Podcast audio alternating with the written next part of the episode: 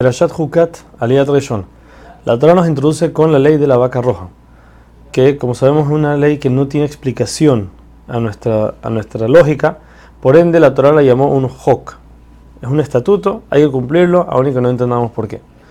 Primero que todo, la vaca tiene que ser completamente roja, aun si tuviera dos pelos de otro color, ya la invalida para el proceso que vamos a ver más adelante.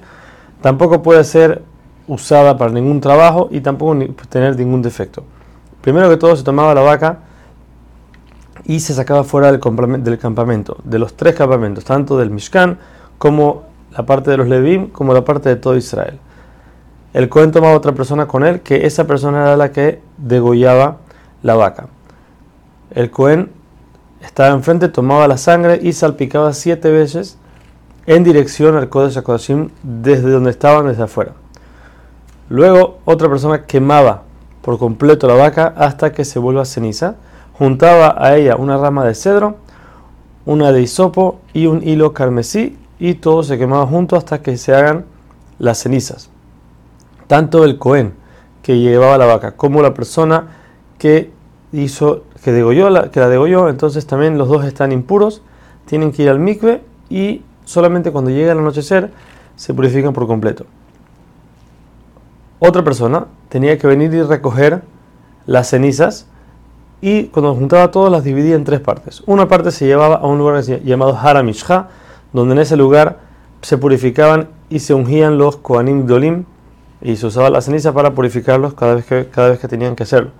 La otra se repartía entre las familias de Kohanim, que ya que ellos eran los encargados de purificar a la gente que venía, entonces cada familia tenía una parte por si alguien venía, entonces tenían cómo hacer el proceso y una tercera parte se, ponía, se puso en un lugar del Betamigdash llamado Gel, donde ahí era un lugar donde ya los goim no podían pasar, estaba en la entrada, pero ya era un punto donde ya cualquier goy no podía pasar de ahí y se guardó ahí para las futuras generaciones para que lo recuerden. También, como dijimos, el que recoge las cenizas también se purifica igual como los otros dos, tiene que ir al mikve y solamente en la noche se purifica por completo. Ahora, ¿para qué es usada la ceniza de la vaca roja?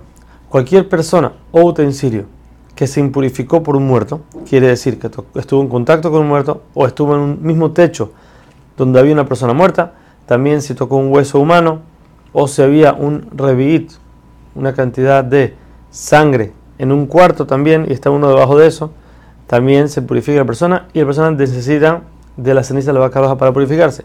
Como veremos más adelante cuál es el proceso exactamente. Si la persona no hace este proceso de purificación con la vaca roja, aun y que fue al mikve, sigue estando impuro y si llega a entrar al betamikdash de esta manera, entonces merece, la muerte de Karet.